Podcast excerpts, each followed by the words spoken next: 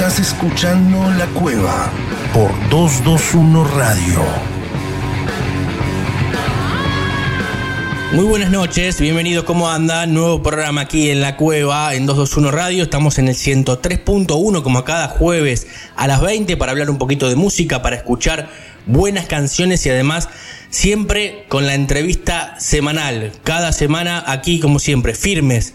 Nosotros junto al pueblo en 221 Radio, como decía aquel logo, ¿no? Eh, eslogan del canal de noticias. Bueno, lo cierto que en un ratito vamos a estar charlando con Axel Velázquez, como siempre, cada sección desde México nos va a traer algo de música. El doctor Garay, veremos qué disco nos trae debajo de la galera después del gran homenaje que hicimos el último jueves a Willy Crook, eh, desaparecido últimamente, quien extrañamos muchísimo, y también Santiago Patiño, como siempre, con alguna curiosidad sobre la música.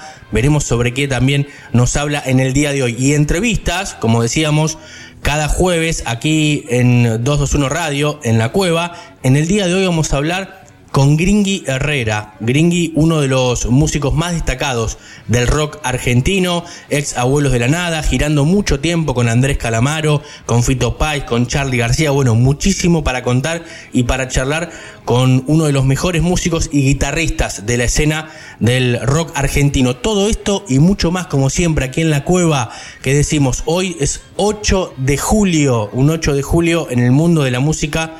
Pasaron cosas, las presentamos y te las cuento. ¿Querés saber qué pasó un día como hoy? Efemérides. Efemérides. En la cueva cultural. La cueva. Baby, let me be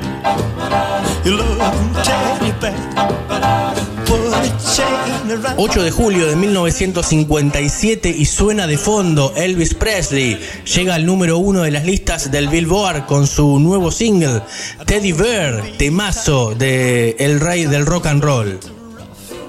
8 de julio, pero de 1966, se lanza el EP de los Beatles llamado Nowhere Man. Eh, Parlophone lo catalogó como GEP 8952 y fue lanzado en formato mono, eh, no en formato estéreo. Alcanzó el número 4 en las ventas en Reino Unido.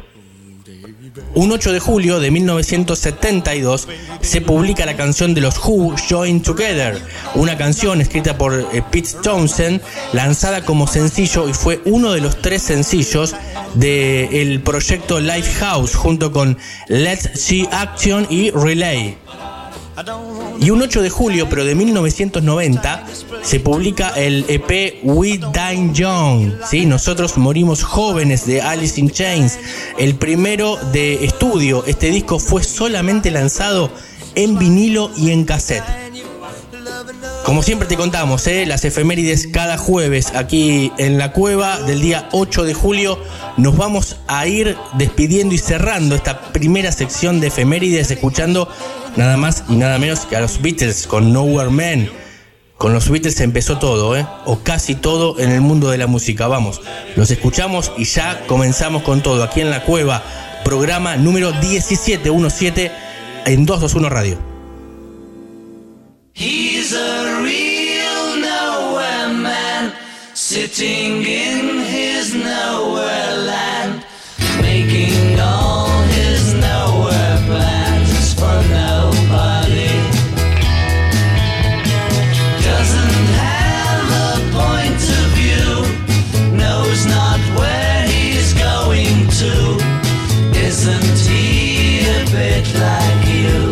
escuchando La Cueva. Animate a entrar.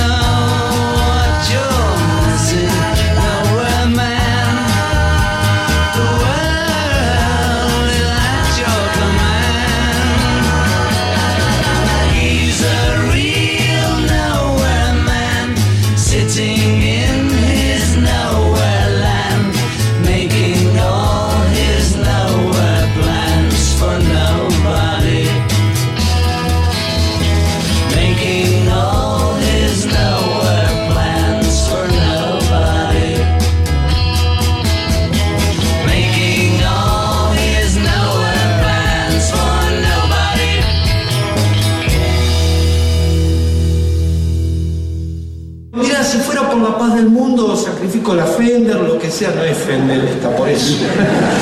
Este, y te juro que me pongo la de boca.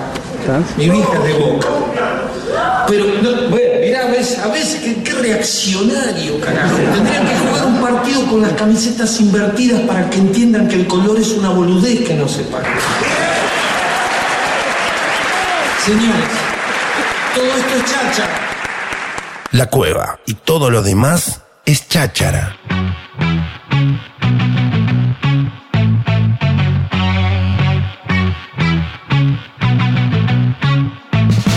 Bien, ahora sí, eh, venimos de escuchar las efemérides, como siempre damos comienzo a este programa de la cueva, programa 17 del día 8 de julio, como decimos siempre, y para comenzar, no vamos a hacer menos que, las semanas anteriores, nos vamos directamente a México, es donde está Axel Velázquez, como siempre, para hablarnos de música, de bandas, de rock and roll. Axel, ¿cómo estás? Hola Damián, ¿cómo estás? Saludo a toda tu audiencia. Pues aquí estamos en México otra vez, cada jueves, hablando de música y de rock. Cada jueves, eh, hablando de, música y de rock con mucha repercusión, cada semana en esta sección donde nos damos el gusto de hablar de lo que queremos, pero de, de apreciar buena música, eh, de charlar un rato. Esto es, esto es lo bueno. Charlar y hablar de música eh, como cada jueves. ¿Y qué tenemos para el día de hoy? Bueno, pues recordando el 3 de julio, es una fecha muy importante eh, por dos eventos muy desafortunados, un poquito raro, pero Sí. bueno, por un lado está la muerte de Jim Morrison, Claro que sí. pero también está la muerte de, de un grande como lo es Brian Jones. Claro, Eh, exacto. Brian Jones, pues sabemos que es el fue el fundador de los Rolling Stones, una de las bandas actualmente vigente, de las bandas más grandes de todos los tiempos. Claro. Género, eh, de cualquier género, o sea, de la música en general, es una de las Sí. mayores bandas que, que podemos referirnos. Y, y bueno, pues se cumplieron eh, ahí unos un aniversario más de su muerte. 52 años. 52, efectivamente. Sí, sí, sí, murió en el 69 y Qué bárbaro. bueno, imagínate, ¿no? Que, que ya se nos fue muy temprano, los 27 años, forma parte del club, del famoso Sí. club de los 27 junto con Kurt Cobain, Janis, este, Jim Morrison, Jimi Sí. Hendrix, así que tenemos ahí a, a este líder que, que, bueno, vamos a repasar su obra, su trabajo con los Rolling Stone y, y sobre todo no olvidarnos de, de este Rolling Stone, de este miembro de la banda que, fíjate, como mu- muy curioso, siendo él el líder y el principal forjador y el que tuvo el concepto de la banda de blues inicial, Sí, fue el, el despedido por los otros miembros a los cuales él contrató. Entonces, Claro. azares del destino, pero, pero bueno, al final de cuentas la historia tuvo que haber sido así o tuvo que ser así y, y no hay que olvidar el legado de Brian Jones con los Rolling Stones, muy claro. importante. Es como cuando se te subleva el barco, ¿no? Los marineros contra el capitán y te toman el mando, porque como bien decís, Brian Jones fue el cerebro de los, de los Rolling Stones, el principal instrumentista en los primeros años. Eh, obviamente pensada la banda, como bien decís, muy bluesera, porque hacían covers de blues, de, de grandes artistas de blues en sus comienzos. Después fue transformándose también con, con estas nuevas eh, habilidades que iba incorporando eh, Brian Jones en cuanto a los instrumentos, incorporar cuestiones que estaban muy ajenas a la música que hacían. Eh, Pero como bien decís, no me, no me voy a adelantar, pero sobre el final de, de su vida, finalmente, estaba fuera de la banda. Eh, algo que, que parecía muy extraño un par de años antes. Sí, porque pues también veníamos de la carrera más creativa de los Rolling Stones, que empezó en el 65 específicamente, con Aftermath. Eh, este disco, pues bueno, eh, bastante representativo de la época creativa de los Rolling Stones. Sí.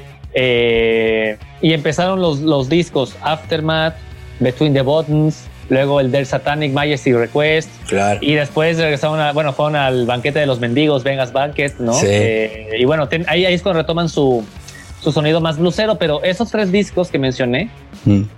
considero que son los más creativos que la banda jamás después volvió a tener. Claro, Eh, sí, la famosa, trilo- la famosa trilogía.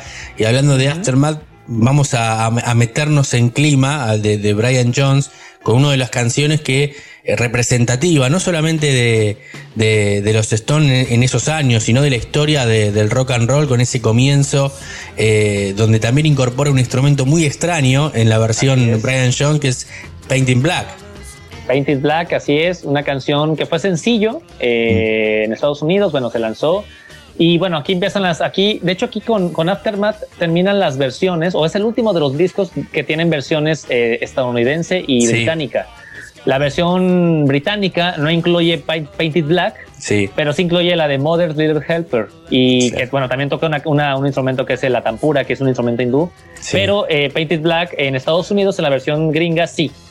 Entonces ahí está la. El, bueno, la, que es muy famosa esa- este disco por lo mismo, ¿no? Y sí, efectivamente, mencionaste del, del citar, un- Sí. un- un- una canción que, que le incorpora, una de las primeras que le incorporan. No fue la primera, pero sí bien fue una de las más importantes, representativas. Es, es muy, muy recordado la imagen de Brian Jones, por ejemplo, en el show de Ed Sullivan o en sus conciertos. Sí, claro, ahí. Tengo mucho en mente con Ed Sullivan cuando sale, los presenta, la gente grita, empieza Keith Richards con el riff. Sí.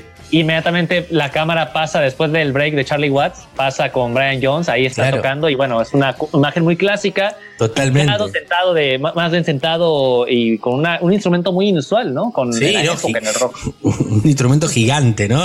Enorme, que, que es.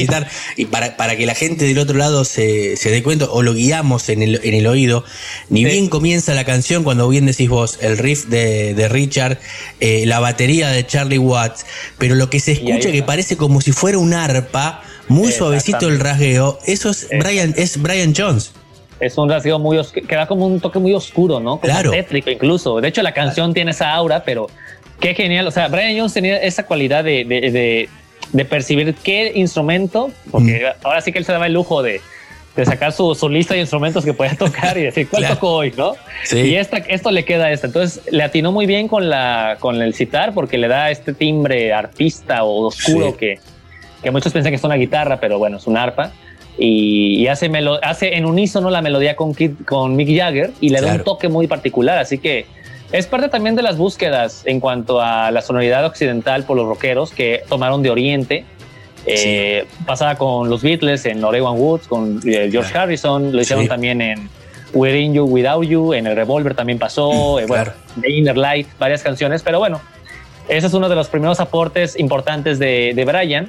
Pero fíjate que antes de irnos a la parte experimental, Ujú. es importante comentar que Brian Jones fue el que, eh, aparte, bueno, eh, lo que te comentaba de cómo conforma la banda, Sí. él fue, él era parte del movimiento de blues británico que había en los Claro. desde los 50s, eh, 40, 50s, en 50s, perdón, y 60s en Sí. Inglaterra específicamente, en, en- en el Reino Unido. Claro. Y él era parte de ese movimiento junto con Eric Clapton, con Ginger Baker, Jack Bruce, que bueno, luego fueron Cream, con Alexis Sí. Corner y mucha flota, mucha banda que, que empezó a, a incursionar en un estilo de blues particularmente tocado por blancos y que tuvo, bueno, su- sus mayores explosiones con otras bandas más adelante, Claro. pero, pero los Rolling Stones fueron muy arraigados al blues en sus inicios. Él no, el nombre de los Rolling Stones fue una propuesta de Brian Jones, precisamente de una canción de Muddy Claro. Waters. Claro. Entonces imagínate qué influencia tuvo el blues de estad- estadounidense para que se llamara los Rolling Stones como se llaman actualmente, ¿no? Sí, y esa no, fue una idea sí. de Brian. Eh, fue una idea de Brian. Nosotros eh, hace poco más de, de un mes eh, pude entrevistar a Andrew Lloyd Oldham, ¿no? El primer manager importante que, que han tenido los, los Buenísima entrevista, ¿eh? Eh, muy buena, muy buena entrevista. Ha dicho de todo. Él está, está refugiado hace 30 años en Colombia porque se casó con una colombiana. Y le preguntaba yo sobre, sobre Brian Jones. Eh, y él me dijo que gracias a Brian los Stones eh, son lo que son.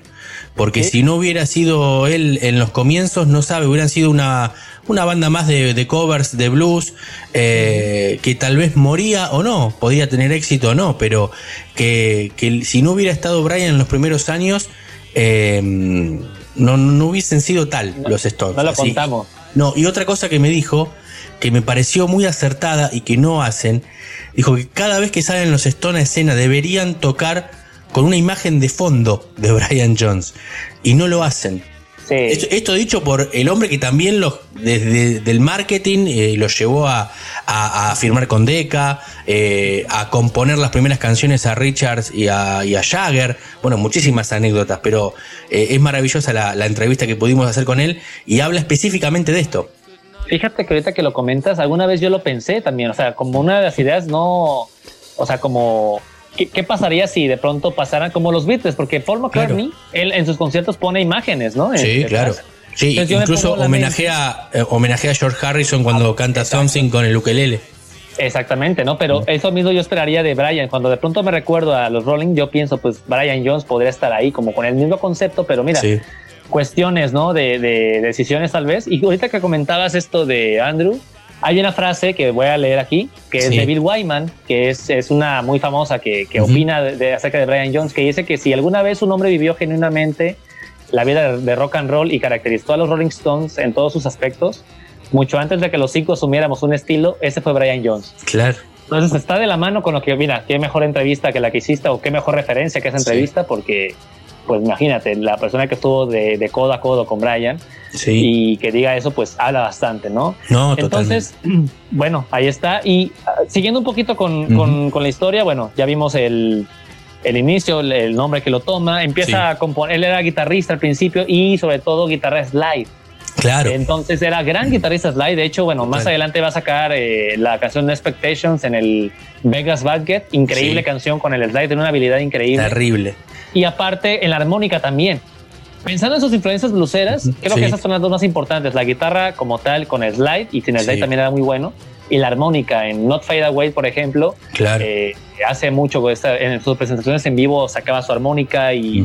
no sé, daba una imagen muy importante y presencia inicial al grupo que estaba empezando con, con el blues, ¿no? Sí. Y o- más adelante fue que se pasa con otras instrumentaciones. Ter- Terrible, bueno, ese ejemplo que decís vos del del slide, uno lo, lo ha visto muchísimas veces y lo puede volver a ver en, en las redes, en YouTube, en el documental que hicieron, en el especial para televisión de Rock and Roll Circus, donde, Ah, claro. donde cantan esa canción y está ahí este, Brian eh, con el slide.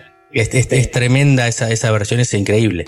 Sí, es buenísima. Sí, sí, el Rock and Roll Circus recomendadísimo también. Este, y bueno, como, como comentábamos, en el 65 sale el Aftermath y bueno, ahí está Painted Black, Mother's Little Helper, están muchas canciones, eh, Under My Thumb, que escucharemos más adelante, Sí, claro. donde utiliza la marimba en Under Claro. My Thumb. Y instrumentación es lo que digo, la inquietud musical y artística y de texturas musicales, Sí. sonoras. Qué bueno que Brian Jones hizo eso porque creo que nadie más lo hubiera hecho. No. Y poco a poquito se fue delegando. Fíjate que Brian Jones tuvo poco a poco menos peso eh, con respecto a Jagger y Richard que empezaban a ganar. Eh, hasta el punto de, bueno, cayó en las adicciones, en las drogas, todo esto. Y ya la relación con ellos ya no estaba fija, ¿no? De hecho, él comentaba que ya no estaba muy de acuerdo con las relaciones con las que, que No. tenía con los Stones. Entonces, ya, ya, ya incluso mencionaba también, ¿no? Que, que la música de los Stones ya no era de su gusto, entonces empezó a alejarse, alejarse. Sí. Ya al final de sus días o de, sus, de su carrera con la banda, eh, bueno, tenemos el Bengals Banquet, que acabamos de mencionar, el Let It Bleed, Sí. y el Let It Bleed, bueno, también gran, gran disco. Eh, me acordé ahorita de Vegas Banquet, la de Street Fighting Man.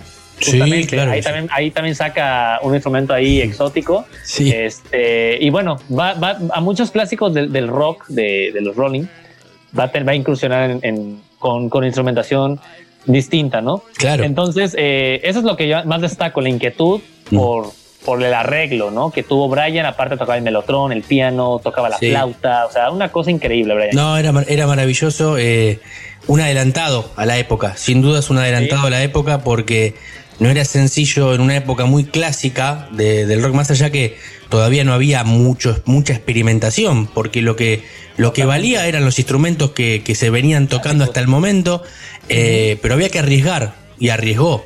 También lo hicieron, como decís vos, los Beatles, sobre todo con George Harrison, que era el instrumentista principal de, de los Beatles. Tenías a, a George por un lado y a Brian por el otro, ¿no?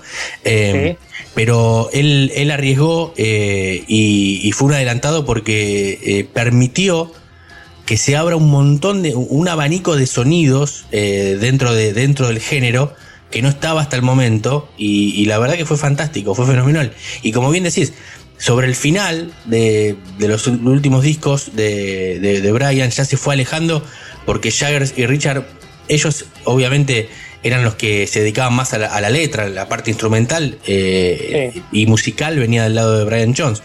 Pero como es- empezaron a tomar mucho protagonismo, él se alejó, se aisló en, un- en- una mansión, en una granja que tenía. Eh, también intentó luchar contra las adicciones, no pudo, no pudo, este, realmente. Eh, y todo lo que sigue englobando a, a la muerte, eh, ese misterio, ¿no? Misterio, de, la, claro. de la forma, que, que todavía hay algunas cuestiones que dicen que Hay muchísimos que lo mataron, ¿no? De Incluso, las grandes incógnitas. pero incluso hablan de, de Mick Jagger y de que Richards, que lo mandaron Sí, a sí, sí. matar. Hay muchísimas, muchísimas hipótesis que, que la verdad que hoy parecen descabelladas, pero bueno, 50 años atrás, no sé. Eh. Todavía sigue eh, ese, y ese misterio lo transforma en mito a Brian Jones. Exactamente. Sí, sí, sí. Y ahorita que decías lo del despido y demás y cómo narran su vida, hay una película muy buena, si mal no recuerdo es de 2000, desconozco el año aquí, a ver si, si recuerdo, se llama Stoned. Sí, es una, Stoner. es una can- es una- Stoner. ajá, Claro. exactamente. Sí. Es una película donde narra justamente el, el pues, esta se centra en la vida de Brian Sí, y pues narran cómo lo despiden y Claro. todo el asesinato y demás y como bien dices de sus muertes es de las más sus muertes de las más conocidas por lo enigmática y lo misteriosa que siguen siendo no Mm. Eh, hay muchas así digo está por ahí Jim Morrison también que no sabe Sí, qué pasó que por ahí claro. pero creo que Brian Jones todavía tiene un grado más alto de misterio en su Sí. forma de morir por todo lo que mencionas, que ahorita me acordé también que mencionan que porque tenía contactos con Jimi Hendrix y con personas así que seguramente él quería de pronto competirle a los Rolling Stones formando Sí. una banda con Jimi Hendrix rival. Bueno, un sinfín de teorías que de pronto de ahí le van al tú por tú con el de Paul murió, sí. Paul McCartney está muerto y demás, pero Sí. no, caray, aquí Brian Jones, este. Sí, es, recomiendo bastante esta etapa de los Rolling Stones, eh, la más psicodélica que tuvo. Sí. Eh, eh, es que es, es increíble, es eh, gran, gran instrumentista. Me acordé también de otro instrumento que en Lady Jane, la canción de Aftermath, Sí. que saca un instrumento que se pone de costado en las piernas, se llama este dulci- dulcimer de los Apalaches. Es un instrumento como, como, ¿cómo decirlo? Como, como indígena de alguna Claro. una, una, una región así inglesa, pero que empezó a, bueno, esos timbres de rasgueo de que no es una guitarra, es una, Sí. es como cuerdas muy brillosas de sí. Lady Jane, pues es precisamente esta canción, este, perdón, ese instrumento. Sí. Y también la flauta la toca en esta canción, este, Ruby Tuesday. Claro, Ruby Tuesday. toca Ruby No, son, Tuesday. además, además estás, estás nombrando canción tras canción y son todos hits, son todos clásicos, es increíble. Aftermath. Sí, sí, sí, son clasicazos. Entonces, es, es increíble. una eh, cosa impresionante. Totalmente recomendable esa etapa de los Rolling Stones. Obviamente, yo siempre, a ver, si viene alguien que no sabe de música o quiere empezar a conocer o que es muy joven, ¿no? Pues pasa también, eh, algún chico que quiera decir, bueno, a ver, ¿por dónde arranco? Yo recomiendo siempre, si tenés la chance hoy en día, porque uno tal vez no la tuvo, porque siempre escuchaba lo que sonaba primero en la radio y después claro. ibas para atrás, ¿no? O lo que va saliendo y después ibas para atrás. Pero si hoy tenés la chance, arranca con la discografía completa. Lo tenés en las redes, lo tenés en Spotify, en cualquiera, porque además te da eso la evolución del artista o la evolución de la banda. Eh, para ir escuchando los cambios, eh, que me parece que es, es esencial. Yo lo recomiendo, pero estos tres discos que nombrás vos de los, Sí. de los Stones son lejos lo mejor. Te agrego Let It Bleed, un cuarto. Sí. Eh, me parece que es, que es hasta ahí. No, no pudieron superarlo jamás. Son, claro, es que, es que, ¿qué te puedo comentar? Es, es, esta, esta etapa de los Rolling Stones, pues es la más importante, la más madura en términos Claro. musicales. eh, eh, entonces sí, o sea, tiene, tiene, tiene mucho, hay mucho que rescatar ahí. Mm. Eh, sí, totalmente. eh, no sé, Brian Jones. De hecho, ahorita me acordé también de otros de sus aportes muy importantes que tal vez va fuera de su aporte con los Rolling Stones. Es que le ayudó a, a- a participar, a, gestionar el. Festival de Monterrey. Fue uno de los importantes Claro. invitados. ¿no? Claro, lo, Entonces, lo charlamos acá. Lo, lo lo charlamos acá. charlamos. Exacto. Exactamente, Sí. fue que presentó a Jimi Hendrix. En el que tenía 67. Buen contacto, exactamente, tenía buen contacto con, con Paul McCartney, incluso en los coros. eh, o sea, los Rolling Stones como tal tenían buen, buen, buen contacto con los Beatles, buena relación Sí. con los Beatles. Este, pero bueno, particularmente Brian tenía esos contactos, eh, esa, esa buena relación con ellos. Y sí, o sea, pensar, eso siempre me pasa al pensar con, con gente así que murió muy joven. Mm. Creo que de todos, bueno, sí murió muy joven Brian, digo, se empezó pe- eh, en el 69, terminó, eh, pero empezó desde principios de los 60, entonces de alguna Claro. manera, casi 10 años, Sí. creo yo que sí aportó mucho, por ejemplo, pensando en, o le duró más la carrera a Brian Jones que, por ejemplo, otros que murieron a la misma edad, como Hendrix, que su carrera duró muy poco en cuanto Sí, o, o, o Janis. Janis también. Janis, Claro. Morrison por ahí tuvo sus 5 o 6 años, pero realmente, Mm. menos, incluso 5 o 4 años. Sí. Pero realmente, este, Brian, al, al ser parte del movimiento del blues británico de, de finales de los 50, principios de los 60 y luego los. Rolling Stones desde el 62 que arrancan, Sí, y luego toda la etapa creativa como guitarrista, armoniquista, eh, con texturas y demás, luego eh, agarra el citar, se inquieta más Sí. con, con- musicalmente, empieza a tener menos protagonismo y agarra toda esta etapa creativa como que no, no, no, pensaba, no, no pensaba en retirarse, no sé qué hubiera pasado si hubiera hecho alguna colaboración, ya sea con los Rolling Stones tiempo después que hubieran Sí. arreglado problemas, no sé, o con alguna otra persona, Mm. eh, otro artista, no sé. Pero, pero sí, es un, es un genio, es un, Sí. vale mucho la pena centrarse en esos discos. Así que ahí está la recomendación de hoy para, para que no conozca. Y la película, sobre todo, pues es muy. eh, es buena, es buena película. Creo que Sí. puede, podemos dar, puede- da, da un buen mapeado de la vida de Brian y de Total. cómo lo, lo, lo, lo corren. Así que, que bueno, también él decía, pues como te, les comentaba, que, que él no se sentía a gusto. Así que en la película se narra cómo, spoileando un poquito, por cierto, cómo es que él se toma con mucha tranquilidad el despido porque realmente ya no estaba ya no le abastecía a la banda, pero en el fondo se sabe que sí le afectó mucho. O sea, era Sí. una persona muy sensible, de hecho, se, se dice Totalmente. mucho eso, así que eh, bueno, ahora sí que azares de la vida o de, o de su propia historia, pero, pero bueno, ahí está Brian Jones para, para, para escuchar y, y apreciar totalmente, ¿no? Bueno, Axel, excelente, como siempre, la sección aquí cada jueves eh, sobre Brian Jones. Habría que hablar sobre él. 52 años esta semana se cumplieron de, de su desaparición física, eh, porque obviamente que el legado sigue estando. Eh, y también de paso la recomendación que metemos, eh, para que vean la película esta Stoner, que es, Stoner. es maravillosa, muy bien actuada también, y, y esa parte oscura de, del despido, de cómo lo sufrió realmente y el triste final que ya todos conocemos y que ojalá algún día sepamos la, la verdad, ¿no? Pero la verdad en serio. Sí, la, la, la, la que es, ¿no? No, no un mito, ¿no? Pero, Claro. pero va a ser muy complicado, pero ojalá que sí. Ojalá, ojalá que sí. Bueno, ¿te parece? Cerramos, obviamente, escuchando una de las canciones características donde se ve el sello Brian Jones en los Rolling Stones. Seguro que sí, es la de Under My Thumb. Mm. Ahí toca la marimba. Imagínense cómo sería. Aparte, ¿saben qué pasa? Eh, ¿Sabes qué pasa? También esa canción es muy particular porque es una canción de rock de los Rolling Stones Sí. donde el riff no lo lleva la guitarra. Claro. O sea, el riff de una canción por lo general es de rock y es de una, de una, de una guitarra. Sí. Aquí es la marimba. Entonces, ahí aprecien ese detalle porque toda la de principio a fin, Brian Jones está presente. El esqueleto es Brian Jones y parece que la banda gira alrededor de su marimba. Así que increíble aportación la que hizo. Excelente, Axel, como siempre. Buen fin de semana y nos vemos el próximo jueves. Nos vamos entonces escuchando a los Rolling Stones. Abrazo grande. Abrazo, Damián.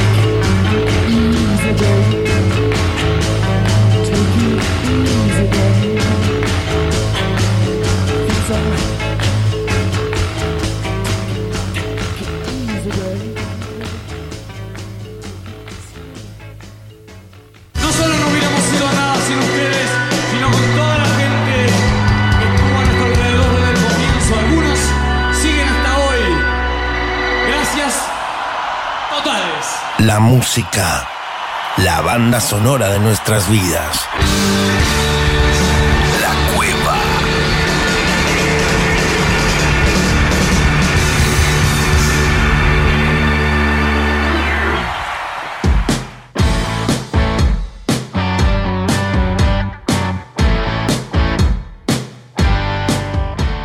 Segunda parte, segundo bloque aquí en 221 Radio, en la cueva. Veníamos hablando de Brian Jones con Axel Velázquez en esta semana que se han cumplido los 52 años de la muerte de quien fuera el líder, el cerebro de los Rolling Stones. Pero ahora nos venimos para este lado, seguramente para hablar algo más argentino, más nacional, y lo tenemos al doctor Garay, como cada jueves. Fer, ¿cómo estás? ¿Qué tal, Damián? ¿Cómo estás? Perfecto, perfecto. Y acá revolviendo en la discoteca y los escuchaba por ahí hablar de Brian Jones y dije, sí, Brian Jones, eh, ¿y qué pasó acá con el blues? ¿No? Porque Brian Claro. Jones, gran amante del blues. Sí, claro que sí, claro que sí. Uno de los, como veníamos hablando con Axel, uno de los eh, músicos más destacados, fundador, guía en los primeros años de los Rolling Stones. Eh, bueno, obviamente 52 años se cumplieron esta semana, el 3 de julio, de la muerte dudosa, ¿no? Todavía del quien fuera el líder de los Stones. Exacto, entonces dijimos, ¿qué músico, qué banda del rock argentino eh, tenemos que haya sido el origen del blues en la Argentina? Sí. Y bueno, la respuesta es Manal, Claro. el trío, el gran trío, eh, conformado por Javier Martínez, por Claudio Gavis y por Alejandro Medina. ¿no? Fantástico, fantástico, precursores, no solamente del, bueno, sí, sí del blues, pero una de las bandas fundacionales del rock argentino. Exacto. Podemos situarlos junto a Los Gatos, Mm. junto a Almendra y junto a Box Day como ese cuarteto fundacional, ¿no? Claro. Como, como los grupos que dieron inicio a todo este gran movimiento. Pero dentro de ese grupo, lo que es el blues en castellano, lo que es el blues Sí. en español, es una rareza total y mundial lo que genera Manal. Ah, Entonces vamos a repasar un poco y ese disco debut que, que, se llamaba Manal, pero que todos Sí. lo conocemos como La Bomba, esa tapa color amarillo y Claro. una bomba con la mechita Sí. y adentro una foto collage con las imágenes de, de ellos tres. Eso lo hizo un artista melgarejo que después se fue a trabajar en, en los estudios Disney. Claro, claro, exactamente. Bueno, fantástico. Ya vamos poniéndonos en clima de este blues argentino y vamos escuchando de fondo, ¿te parece? Para ir metiéndonos de lleno en esta historia, como cada jueves, de lo que fue el primer disco, el disco debut de esta gran banda, este trío blusero argentino. Exacto, y ahí muy bien, muy bien el operador Avellaneda Blues, ¿no? Avellaneda Blues con esos acordes eh, un poco yaceros, Sí, un poco con cierto aire tanguero, y ese es un poco la onda de Manal, ¿no? Porque ¿qué pasaba? Eh, acá no existía nada, o sea, no existía Sí. nada. En Argentina no, no existía nada. Y bueno, eh, estamos en la década del 60, año 67 más Sí. o menos, en lo que se llamó el Instituto Di Tela, Claro. Capital Federal, un instituto donde había mucho arte, Sí. este, mucha movida cultural, Marta Minujín, bueno, todos esos, toda esa movida artística y eh, se realiza un- una muestra o happening, como le llamaban en el momento, Sí. que hubiera una representación y dos grupos tocando uno a cada lado, ¿no? Sí. En uno de los grupos el guitarrista va a ser Claudio Gavis y en el otro grupo estaba Javier Martínez. Entonces por ahí Claudio Gavis tira una frase blusera con la guitarra, Javier Martínez la escucha desde el Sí. otro lado y con el otro grupo y le contesta con una frase en batería de Claro. blues. Entonces ahí le dicen, les hacen una joda y dicen, ah, mira, se conocieron, los dos que les gusta el blues, como Sí. los dos bichos raros que les Claro. gusta el blues, Sí, se quedan charlando después de la después de la muestra y ahí es donde comienzan a pegar onda Mirá vos. y a pensar en la posibilidad de armar un grupo que va a ser a la postre Manal y va a ser el grupo fundacional del blues en castellano. Qué increíble. Vos sabés que la, la semana pasada hablábamos, en, en la entrevista lo tuvimos a Ricardo Tapia, ¿no? Uno de los referentes actuales, pero ya hace más de 30 años con la Mississippi. Y él nos contaba aquí al aire que cuando vino John Mayall a Argentina, otro referente de blues histórico, ¿no? Eh, le regaló el disco de, de Manal y le dijo que ya en el año 68, 69, Manal hacía blues en Argentina y no podía creerlo porque el blues es una música negra con un origen de un lenguaje en inglés. Eh, transformar el blues al castellano, a nuestro idioma, no es sencillo y muchos todavía no se animan. Y Ricardo Tapia nos decía, lo que pasa es que en Argentina tenemos el tango blues. Por eso decimos nosotros, y como bien decís, contamos historias y ya desde ese momento Manal lo hacía. Exacto. Y muchas particularidades, Manal. La verdad que a mí es, es un grupo que me fascina. Duró muy poco, duró Sí. muy poco. Hay tres discos. eh, Son, son, son tres años, ¿no? Solamente. Exacto, en Mm. el 71 ya dejan de tocar. Hay una reunión, la reunión del 80, que genera también eh, presentaciones en vivo, Sí. disco en vivo y disco en estudio, que se llama Reunión. Ya no fue lo mismo, ya no funcionaron como, como, como en la década del 60. Pero bueno, vamos a, rep- a repasar A un ver. poco las particularidades de Manal. Javier Martínez. Javier Martínez, un tipo baterista con una formación que su padre era uruguayo y Sí. él, como los uruguayos tienen esa onda con la percusión, El candombe. el candombe, Claro. entonces su padre ya le pasa un poco esa onda desde la cuna. Sí. Después Javier Martínez cuenta que él aprendió a tocar la, la batería con un método de un baterista de jazz, Claro. Jim Krupa. Entonces él aprende con método de jazz a tocar la batería. Y después algo total, totalmente re loco, que es que el baterista sea el cantante. Claro. Muy raro. Eso es, Muy raro. eso es algo muy raro, muy original. Cualquiera que, que haya estado al lado de una batería, ni que hablar sentado o tocado, sabe Sí. que tiene que pensar en el bombo, tiene que pensar en el redoblante, tiene que pensar en los tom-toms, que son los Sí. tamborcitos chiquitos, tiene que pensar en el, Nada, todo. Y, y encima cantar. el y cantar. No. Cantar eh, posiciona a la persona de una forma, tiene que estar eh, erguido. Claro. La circulación del aire y Del aire. la proyección de la voz. Mientras que los bateristas se inclinan y, y tocan, Todo el tiempo. tocan agachándose. Entonces, Sí. él, él, Javier Martínez tenía que tocar y tocar así, claro. para poder cantar con el micrófono. Qué Es increíble. Una cosa, si uno se pone a pensarlo, Sí, muy raro. Además, ya, ya el micrófono colocado eh, en el lateral para que no tampoco eh, que no moleste los movimientos de, los- de los brazos, ¿no? Claro.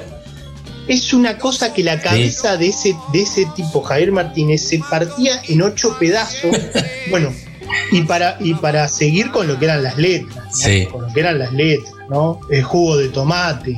Claro. Jugo de tomate, Charlie le hacía mucho jugo de tomate. Sí. Muchos, muchos, muchos, muchos de los eh, grandes figuras del rock argentino, Sí. Charlie García, el Indio Solari, Sí. Luis Alberto Spinetta se han, no se han este, privado de comentar los fanáticos que eran de este primer disco de Manal Sí. conocido como La Bomba y de la música de Manal. Ahí tenés la- las famosas influencias después en los músicos de, de rock. Bueno, te, te agrego también a Andrés Calamaro, que ha hecho versiones de, de jugo de tomate y alguna otra de Manal también, y siempre los ha mencionado. Incluso en, el último documental de, Netflix, Rompan Todo, cuando hace un, repaso por la importancia de- del rock argentino, se lo menciona a Manal y la mayoría de los artistas lo nombraban. Muy valorado por sus, por sus colegas. Y bueno, y esto que decimos, ¿no? A mí, haciendo un poco repaso mental, me acuerdo de algunos temas de Ringo Starr cantando. Sí, bueno, Ringo, Ringo sacó Collins, Phil Collins, cuando, cuando Peter Gabriel se va, eh, él se hace cargo de la, de la, de la voz, pero contrataban otro baterista Sí, para muy los difícil. Eh, Roger Taylor en Queen. También alguna canción, alguna canción. Algún tema. Mm. Este, bueno, eso por el lado de Javier Martínez, y unas letras muy voladas, Sí. muy voladas, con lo que con una poesía urbana y realista. ¿Por qué, lo, por qué lo resaltamos? En oposición al flaco Espineta con Almendra. Claro. Más surrealista, más Sí. volado, El barrio, el barrio en Manal. ¿entendés? Sí. El, el barrio, Avellaneda, el Doque, Avenida Rivadavia, no- mencionando Avenida los Rivadavia. lugares, claro. el charco de barro, este, las grúas, el tren, Sí. todo, viste, bien concreto. Una casa con 10 pinos, así, corta. Sí. Una casa con 10 pinos. Claro. Ninguna metáfora. Nada, era eso. Una casa con 10 pinos. Listo. Claro. Este, directo, digamos, Sí, la, sí. la- la poesía de, de- de Javier Martínez. En esa primera etapa, Javier Martínez eh, eh, era más que nada el, el compositor de, Sí. de todas las temas, a pesar de que hay algunos aportes de, de Claudio Gavi. Bueno, Claudio Gavi, ¿no? Un violero. y un violero muy particular, muy particular, con un toque muy yacero, unas guitarras muy yaceras, esas guitarras grandotas Las grandes, sí. este, esas Gibson grandotas, un tipo muy estudioso Mm. este, del folk, de, de los Yankees y del blues, ¿no? Sí, claro. Eh, un violero muy, muy estudioso, después se fue a estudiar a, a la escuela Berkeley, esta de, de Boston, Sí. a estudiar jazz cuando, cuando se separan, este, pero un tipo que le aportaba un color muy, muy, muy particular con, con la guitarra.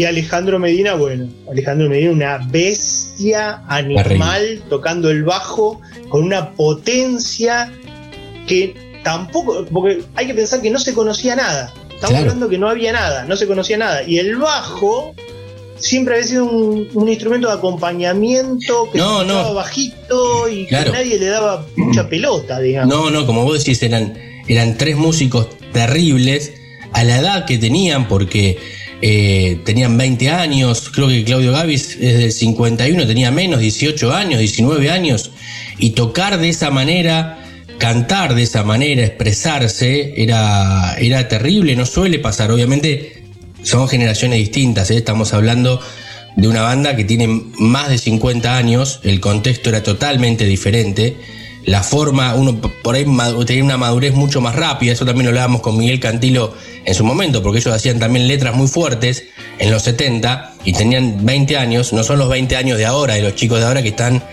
pensando en otra cosa o tienen todo un poco más sencillo, ¿no? Al alcance de la mano. Y bueno, ellos tenían un poco mucha maduración en lo que era la bohemia que se estaba viviendo en la Buenos Claro. Aires, en, la, en Capital Federal en ese momento, y ya lo hemos mencionado, lo que tenía que ver con eh, la cueva Sí. y todo Plaza el sector de Francia, los bares. claro.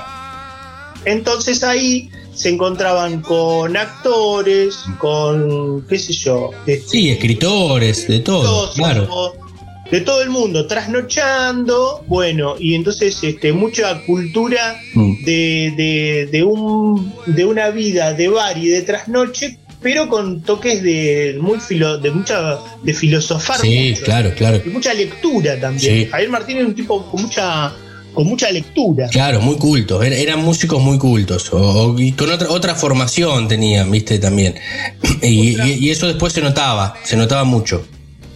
Sí, Javier Martínez con un look así medio como como patillas, Sí, eh, a- anteojos negros de, de marco ancho, polera negra, claro. eh, pantalón negro, bota negra, todo como muy de los de los de los beatniks, de los ex- Claro. existencialistas. Sí, Todo, toda esa todo, un look muy, muy particular. Y era, y era esa, esa época de, de los que se, de lo que se llamó los Power Trio también, ¿no?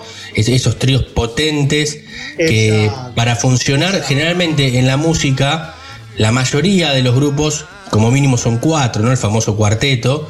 eh, pero para funcionar como trío hay que laburar mucho, entenderse mucho musicalmente, porque hay que reemplazar al que no está. Exactamente, y ahí está muy bien el pie que me das porque es el primer gran trío Claro. de nuestro rock argentino. A imagen y semejanza, obviamente, ellos consumían esto, Gaby tenía familia en, en Estados Unidos, había viajado y se había traído como 50 discos, Sí. y entre ellos, ¿qué se había traído? A Jimi Hendrix Experience, el trío de Jimi Hendrix, Claro. y se había traído a Cream, el trío También. De Eric Clapton. con Ginger Baker y Jack Bruce. Exacto. Entonces, cuando se conocieron con Javier Martínez y Alejandro Medina, dicen, bueno, esta es un poco la onda, pero nosotros le vamos a crear esta Claro. particularidad, el idioma. Claro, Vamos a hacer exactamente. en castellano. No, es maravilloso, es maravilloso ese disco, este disco de- eh, conocido como La Bomba, el primero de los tres, ¿no? Este es el que nos traes hoy, pero es el que dio puntapié, inicio a toda la, la parte eh, blusera de, Argentina, una, una parte desconocida en la música en realidad. En el surgimiento todo iba siendo desconocido porque muy pocas bandas en ese momento se animaban a, a cantar en castellano. Mencionábamos, eran tres o cuatro, la mayoría hacía covers de afuera, eh, los que empezaban con la música o hacían otro tipo de género, pero el blues pesado eh, y esta música más negra, más oscura, llegó de la mano de Manal y a partir de allí influenció a muchísimos artistas. Exacto, tal es así que Willy Quiroga, Mm. eh, él comenta que, que fue ver a Manal en vivo, Claro. que lo dejó, lo que lo dejó pensando con Soule decir, y si mm, podríamos ir para el castellano. Bueno, Claro. pues Spinetta los ve en un recital a los Boctés y les dice, "Es con todo un idioma a nuestra disposición, el grupo mata, pero estaría Sí, bueno sí. que hagan los mismos temas pero en castellano. Claro. Y bueno, los, los Manal eh, eh, tienen eso. El disco este, que estamos comentando, La Bomba, sale en el 70, a principios del 70, y sale al mismo tiempo que el primer disco de eh, Almendra, el disco Claro. del payasito. Sí. Salen en el mismo tiempo, aparecen en las bateas los dos, ¿no? Sí. Almendra y Manal, Almendra con el payasito y Manal con la bomba, y generan Spinetta eh, cuentan la leyenda que no- hay un recital en el 69 Sí. y termina de tocar Manal y se sube Spinetta al escenario y les dice, abrazándolos, casi llorando, ¿ustedes se dan cuenta lo que ha comenzado hoy? Qué increíble. Este, Qué increíble. cómo Spinetta veía que habían salido los dos discos y estaba viendo en vivo y decía, acá comenzó verdaderamente el rock en la Argentina, Mirá vos. en algún punto. Mirá vos, qué historia, qué historia. Esa, esa no, la, no la conocíamos, seguramente muchos de los oyentes tampoco, pero que lo diga el flaco Spinetta. Eh, pero es cierto, hace 50 años ahí hizo un clic el rock argentino. Se, empezó a poner serio el rock argentino, ¿no? Eh, a partir de, la década del 70, con grandes bandas que fueron llegando y obviamente fueron el origen de, lo que hoy conocemos, ¿no? Como música argentina, como cultura. Pero imagínate, como decís vos, entrar a una disquería. Primero, hermoso entrar a una disquería que hoy ya casi no lo podemos conseguir, ¿no? Ahora tenés que conseguir que haya una disquería. Claro, que haya una disquería. Y en la batea ver el disco, el vinilo, ¿no? En ese momento, además. Ahora está a través de moda, pero el vinilo, en ese momento de, de Manal, de, de Almendra, de todas esas grandes bandas, eh, y con 15, 16, 18 años, eh, yo creo que hubiera sido maravilloso, ¿no? Mm. Y bueno, mucha gente lo comenta, ¿no? Como Mm. que fue que le partió la cabeza Claro. para esa época comenzar a curtir, a escuchar este tipo de música y empezar a comprarse esos discos fue muy parteaguas y muy Sí. partecabezas. Claro, totalmente, totalmente, totalmente. Bueno, y, y- y bueno, la, la onda de Manal, eh, como bien decíamos, muy, muy con ese espíritu de época. ¿Por qué? Porque me recuerdo también otras anécdotas que ellos tenían contacto con el ambiente de artistas, de, Sí. de actores, y entonces eh, les ofrecieron que si ellos no querían participar de los ensayos y de la puesta de una obra en el cual ellos interpretaran la música en vivo Mira. instrumental de la obra de teatro. Cuenta que el director, dice Javier Martínez, me- no- nos decía en los ensayos, cuando ellos practicaban y hacían improvisaciones para ir haciendo la obra, dice, creanos clima de alegría, Sí, creanos clima de tristeza, claro, creanos clima de orgasmo. claro. Y ellos tenían que improvisar. Improvisarlo, y claro.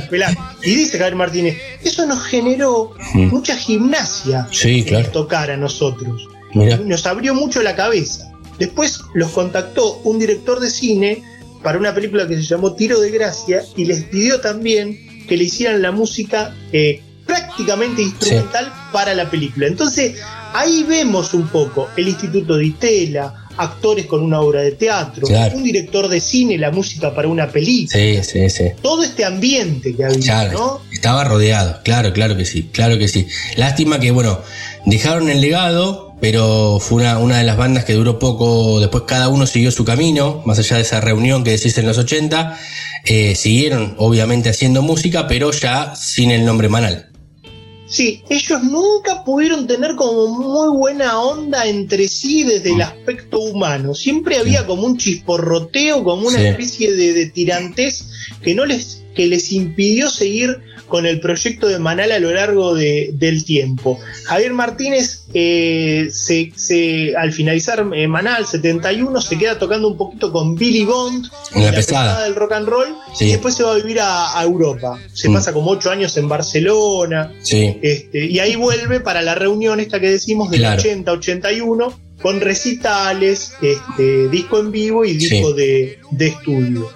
Este, bueno, Claudio Gavis eh, lo mismo, también toca con, con la pesada. La pesada rock and roll agarró a todos los músicos Sí. que andaban dando vuelta, ¿no? claro, claro, sí. Este, después sacó un famoso disco Gavis Convocatoria en el cual Mm. interpreta montones de temas de, de Manal con todos los invitados, con Calamar, Sí, lo con recuerdo. Páez, con Charlie García y todo el mundo, como bien decíamos antes, me llamó Gavis para tocar un tema de Manal. No, terrible. Voy, me lo Y grabo, claro, todos claro fanáticos de, Claro. de estos discos de esta época. Claro, claro que sí, no, maravilloso, maravilloso lo que, lo que ha sido esta historia de este disco. Como siempre, Fer, nos vamos a ir, ¿te parece? Escuchando una de sus canciones para ir cerrando y ya preparar lo que va a ser la entrevista del día de hoy, como habíamos anunciado en el comienzo, en un ratito ya. No se vayan, escuchamos a Manal. Y tenemos a Green Guerrera aquí al aire 221 Radio en la Cueva. Fer, como siempre, buen fin de semana, excelente el trabajo. ¿Y con qué nos vamos? Nos vamos con Avenida Rivadavia, el debut de Alejandro Medina. Es una rareza, cantaba Medina en este tema, no cantaba Jair Martínez. Pero atenti con la letra, una pintura de, de la calle, de la Avenida Rivadavia en Capital, impresionante. Nos vamos con eso entonces, escuchando a Manal. Fer, hasta el próximo jueves. Abrazo grande.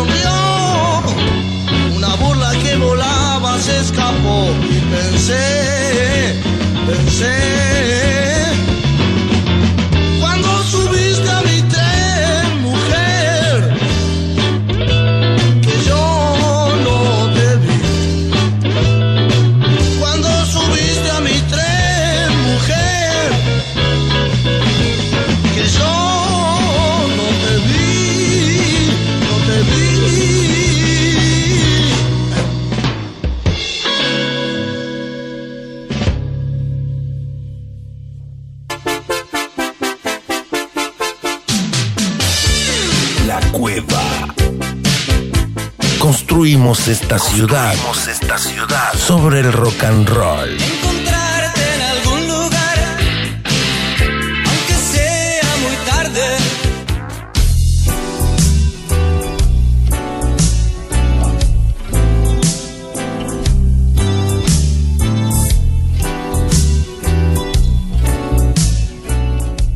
Bloque aquí en 221 Radio. Como siempre, cada jueves llega el momento de las entrevistas, el momento en que charlamos con los músicos. Hace rato queríamos hablar porque es un amigo de, la revista. El año pasado charlábamos también, manejábamos algunas cuestiones de proyectos y, cosas que nos iban mandando y, cómo nos gusta todo lo que hace. Y de hace mucho tiempo lo seguimos a Green Guerrera, que está del otro lado. Green, ¿y cómo estás? Hola Damián, querido, ¿cómo estás? ¿Cómo están todos? Espero que todos muy bien y, y bueno, acá muy feliz de, de recibir vuestro llamado. Y comenzábamos allí por el mes de marzo, el proyecto radial, digo, una de las entrevistas tiene que ser Gringy Herrera. Y bueno, ahí por fin pudimos coordinar y, y acá estamos hablando con vos. Qué grande, Damián, gracias, gracias por acordarte y este, humildemente un servidor. Claro que sí. Bueno, Gringy, que- quiero comenzar con este contexto de... Todavía seguimos en pandemia, parece que no, porque de a poco se empieza a abrir la cuestión para los músicos, para empezar a tocar,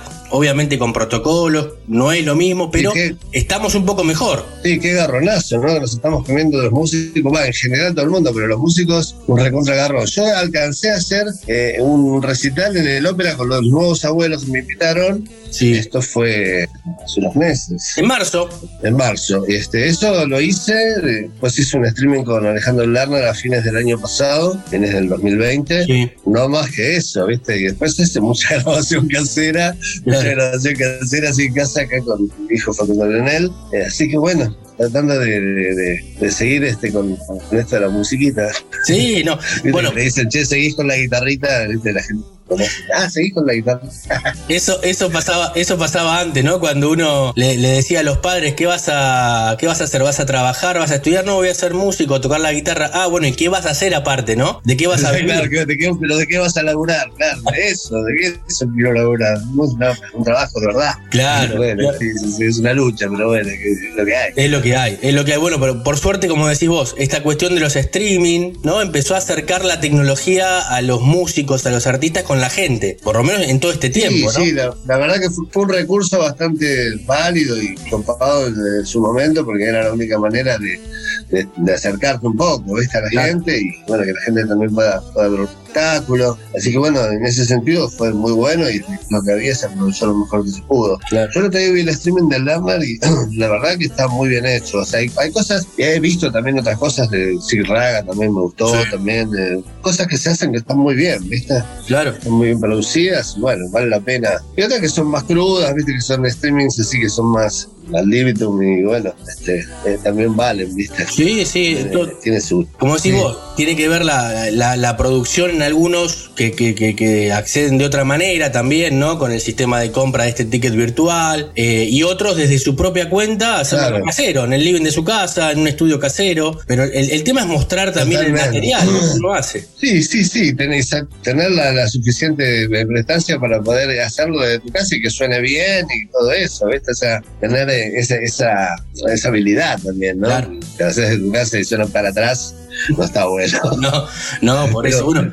Cuanto más producción o, o cuanto mejor suene, bueno, mejor. Obviamente. Claro, exactamente. Bueno, re- recién me mencionabas a, a tu hijo Lionel. Yo lo, lo voy siguiendo en redes ya hace un tiempo. Muy bueno lo, lo que está haciendo. Y también me decís, gracias a él, eh, le estás metiendo a la tecnología un poco, ¿no? Porque él, él toca los botones, vos con la guitarra. Pero están trabajando muchas cosas interesantes. Sí, sí, la verdad que eh, musicalmente nos llevamos muy bien porque él es un pibe que tiene mucha oreja y es muy fácil explicarle lo que uno necesita y para que él lo busque, busque los sonidos y todo eso, ¿no? Y aparte él también toca y compone y yo participo de, de sus eh, obras, ¿no? Claro. Eh, así que bueno, es, es, un- es una, una linda, una linda convivencia de padre e hijo musical y bueno, yo aprendo de él, él aprende de mí, y aprendemos todo. Claro. Este, y, también grabando todos los días uno se va poniendo a más, más, más filoso, con, con con el sonido que querés, con, las letras, con la música. Con es todo un ejercicio que, que está bueno o sea, hacerlo todos los días, ¿viste? Porque la verdad que vale la pena, es lindo, a mí me gusta, no me aburre.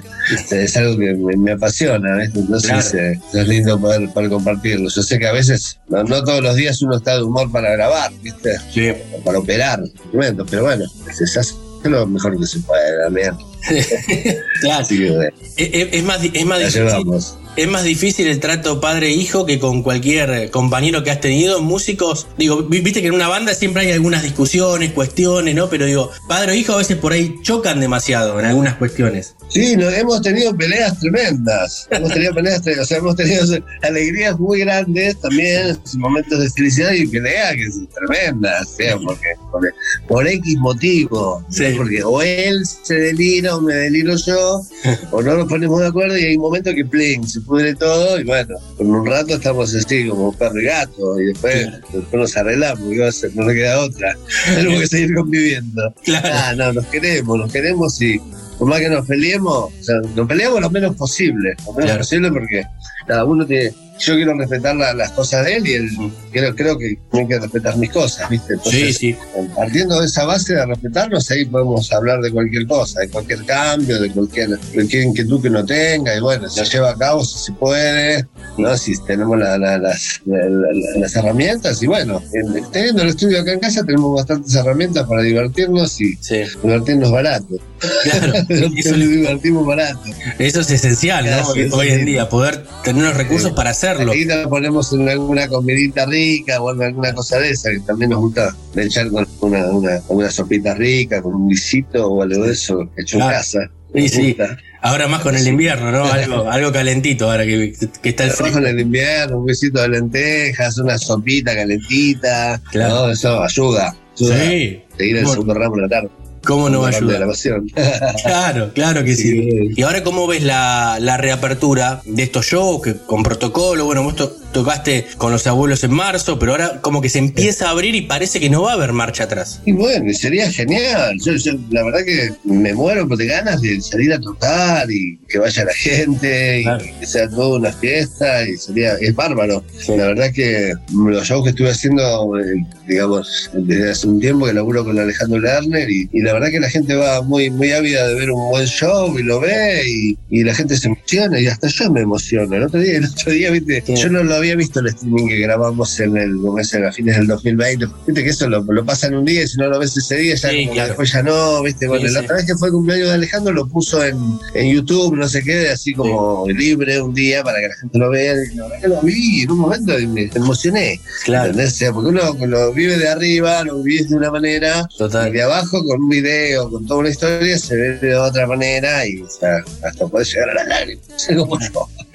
Y, y- y qué bueno, ¿no? Que te, que te emocione, ¿va? Verte lo que estás haciendo. Porque vos sos parte de la banda hace cuánto, 18 años. ¿Ya estás con Alejandro? Sí, sí, sí, hace 18 años que tengo con Lerner. Es increíble es la, la cantidad de tiempo. Sí, es impresionante. Sí, igual a Lerner lo conozco hace como 40 años. Claro. pero Tocar con él hace 18 años, la verdad que nunca toqué tanto tiempo con un artista. Bueno, la verdad que es placentero y se agradece. Se Sí, agradece la historia. Eso, eso, es lo- eso es lo bueno. Sí, han tocado músicos muy buenos y seguramente también van a seguir tocando. Músicos muy buenos en la banda de Alejandro, que bueno, Alejandro es el número uno en lo suyo y bueno, también es lindo acompañarlo, ¿no? Claro, claro que sí. claro. Compartir también este momentos musicales ahora con, con todo esto de la, de la pandemia y todo eso que nosotros grabando en casa, le mandamos cosas a él también. Bueno, mirá, me gustaría que grabase un piano, un, un organito y sin ningún problema el tipo lo grabó Claro. y suena bárbaro, ¿viste? Creo Sí. que después lo vamos a escuchar. Dale, claro que sí. Nos vamos a ir con una canción, como siempre hacemos, y le pedimos a- al entrevistado, al artista que elija el cierre musical, así que estás en todo tu derecho, tenés libertad total acá para, para elegir la canción que quieras vos. No, no, por eso te decía que a lo mejor para te gusta más eh, tocar una guitarra y algo así, pero bueno, este, en este caso es un tema que grabamos eh, acá en casa con, con Facundo Leonel y, y que participó Alejandro también con unos, unos tecladitos, así que bueno, lo vamos a escuchar, es un rock and roll. a Alejandro le gusta mucho el rock and roll también, eh, a, a veces se lo, se lo encasilla dentro de la balada y todo eso, pero la verdad que es un tipo que es muy rockero, que toca bar con el rock and roll y todo eso, lados, el piano, el órgano, toca con mucho, muy buen criterio todo, todo ese estilo. Claro, claro que sí, claro que sí. Te- hablábamos Claro. recién de- del tiempo, ¿no? De 18 años, pero te llevo un poco más atrás. ¿Sos consciente del tiempo que pasó desde el día que, creo que a ver si, no estoy equivocado en la historia, levantaste la mano en la escuela cuando preguntaron quién quería aprender a tocar la guitarra y vos dijiste yo? Y pasaron de eso, pasaron eh, 51 años desde ese día. Entonces, es como que, bueno, ese niño sigue estando, y siempre siguen estando las mismas, eh, las mismas ansias de, hacer música. Y bueno, en su momento fue de- descubrir la música. Y hoy en día es cada vez hilar un poquitito más fino para que la música suene mejor y ser más feliz en ese, en ese aspecto, ¿no? Y, bueno, eh, es lindo todos los días sentir adentro de, de- de uno que uno tiene música para hacer o, para escuchar o, para desarrollar y bueno, es una bendición este, poder hacer música a mí. Claro, claro que sí. Poder hacer música con mi hijo, más todavía, más todavía. Qué linda frase. Es cierto, poder- una bendición poder hacer música, pero con tu hijo es un sueño, un sueño cumplido. Sí, la verdad que sí, impresionante. Yo la verdad no me hubiera imaginado que por una circunstancia u otra él terminó viviendo con su papá y bueno, este, desde aquí hicimos lo, lo mejor que se pudo, tanto yo como él. Que hoy en día eh, no es fácil criar un hijo y más a un adolescente también, ¿no? El- un adolescente eh, también es, es un tema crearlo y bueno, y la verdad que la llevamos muy bien y, y con, con connotaciones agradables como esto de las grabaciones caseras y todo esto que estamos compartiendo mucho, viste, desde el año pasado, yo tenía la compu desde hace mil años también, desde el año 2008, pero nunca la aprendí a usar. Y el año pasado se nos dio para arreglarla, la arreglamos y ahora anda bárbara y grabamos todos los días que podemos y ya con eso, eso nos hace muy felices, tanto a él como a mí. Cuando yo no estoy, graba él solo. Claro. Cuanto más le gusta a él. claro. Ahí no se pelea con nadie. Claro, no, no tiene que hacer lo que nadie le diga, sino que hacer lo que quiere él. Claro. Eso está bonito. Eso está buenísimo. No tiene ningún viejo rompebola. No tiene nadie, claro, no, olvídate, olvídate. Estamos hablando con Green Guerrera aquí en la cueva, en 221 Radio, nos estamos dando un gustazo, siempre que charlamos con músicos nos damos un gusto enorme aquí en el aire. Recién hablábamos de cuando levantaste la mano, pasaron 51 años, pero vos empezaste toma- eh, tocando, bueno, eh, folclore, ¿no? O- otro ritmo, el rock llega de la mano de los Beatles, así es que te rompen la cabeza, los, los escuchás y ahí dijiste, hiciste un clic. Exactamente, yo empecé a escuchar este, bueno, los Beatles, Creedence también me acuerdo que se escuchaban bastante. Yo tenía un vecino que tenía el disco Cosmo Factory. Sí, claro, discazo. De. De la casa de mi vieja se escuchaba el Cosmo Factory de Creedence y ya a nosotros nos rompía la cabeza con mi hermano. Yo teníamos un Winco, esos Winco, viste, viejos. Sí. Teníamos el bueno, pero es- eh, no teníamos muchos discos en esa época. Claro. Y bueno, este, Creedence, los Beatles, sí, sí, sí. Esa fue la época que, que empecé a escuchar otras cosas también. Pero antes de eso también había programas de televisión que yo veía o escuchaba como este, música en libertad y todas esas cosas, esos programas, viste, que, que sótano beat y todos esos programas que había como en una época que, que, bueno, yo era muy chico, pero llegué a ver algo de eso también, viste. Y todo eso, ese mundillo también me llamaba la atención y no, no era de folclore nada más, viste. Claro, claro, claro. El folclore solamente lo, lo curtían en la escuela, porque después no, no, no tenía otros ámbitos de, de escuchar folclore. Pero en la escuela sí, sí, sí, porque se, se juntaron un grupo de. Nos juntamos, mejor dicho, nos juntó el, el profesor los acordes de guitarra la samba y las chacareras. Hizo como un grupo donde estábamos, éramos tres. Y uno cantaba y tocaba la letra, yo tocaba la viola y también cantaba un poco, y el otro tocaba el bombo. Claro. Y bueno, y así, esa era, eh, mi, digamos, mi experiencia con el folclore era esa, ¿viste? Claro, claro. Bueno, después, eh, la verdad que he escuchado cosas de folclore muy buenas, ¿viste?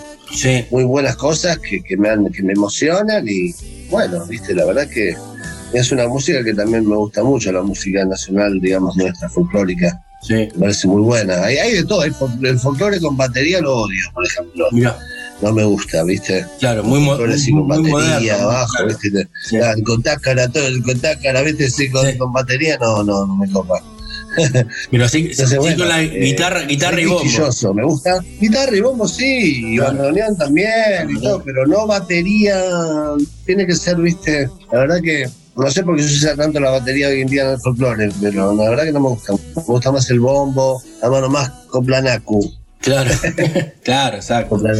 Claro, y bueno, si te pones a pensar, bueno, obviamente, ¿no? Todos los géneros, uno siendo músico tiene que influenciarse y tiene que pensar en otro género, no encasillarse solamente porque de oído hay, hay cuestiones que podés incorporar a todo lo que vas haciendo todo el tiempo. Sí, sí, sí, lo, lo, lo podés incorporar, pero, pero bueno, viste, hay, maneras de, de- de interpretar el folclore y, y que unos lo interpretan de una manera y otros de otra, ¿no? Sí. Me acuerdo que teníamos un grupo de folclore con Zabaleta y Tito lo sabe, llamaba Quiriquincho. Quiriquincho era un, era un trío de folclore, ¿viste?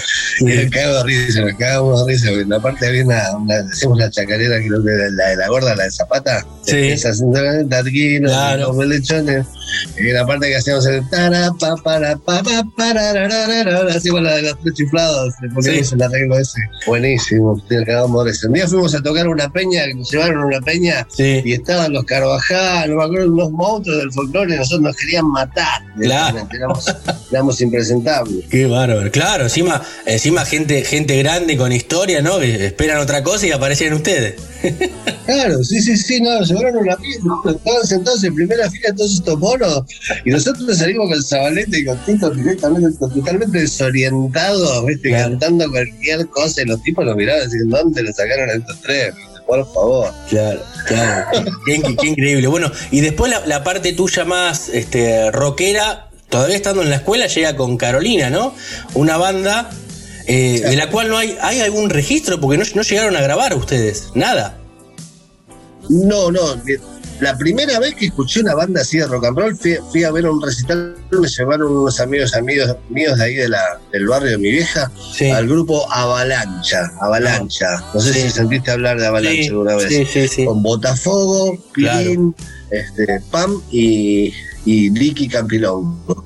Y bueno, vi la primera vez que, que- que vi una banda así en vivo fue esa, y la verdad que me encantó, me rompió la cabeza, me gustó el estilo, Sí. y, y bueno, empecé a como a escuchar más esas cosas, escuchaba, ya escuchaba Box Day y ese Claro. tipo de, de- de bandas, ¿viste? Sí. Así que bueno, eh, no sé cómo fue que en un momento me llamaron de estos pibes de Carolina. Ah, yo ya sé, creo que fue por, porque mm, yo tomé alguna que otra clase con Botafogo alguna vez, ¿viste? Claro.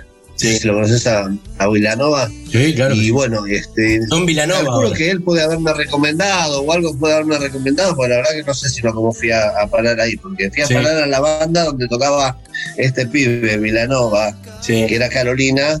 En un momento tocaba Vilanova y este y bueno, y ahí fui a tocar yo. Y Claro. después Vilanova se fue y se fue el baterista y vino el negro Vargas Sí. y Puré, que era el baterista de. Carolina. Así que Claro. bueno, sí, Carolina fue la primera banda, es verdad, y no quedaron registros de, de la banda, es verdad. ¿Vos, vos sabés que Hace leía. poco grabé un tema de Carolina. Bueno, Hace es poco bueno. grabé un tema así. Es bueno eso, digo. Y te, lo, te lo vamos a mandar porque lo es una versión de- del tema de Carolina hecha acá en casa por, por, por Facundo y, y por mí.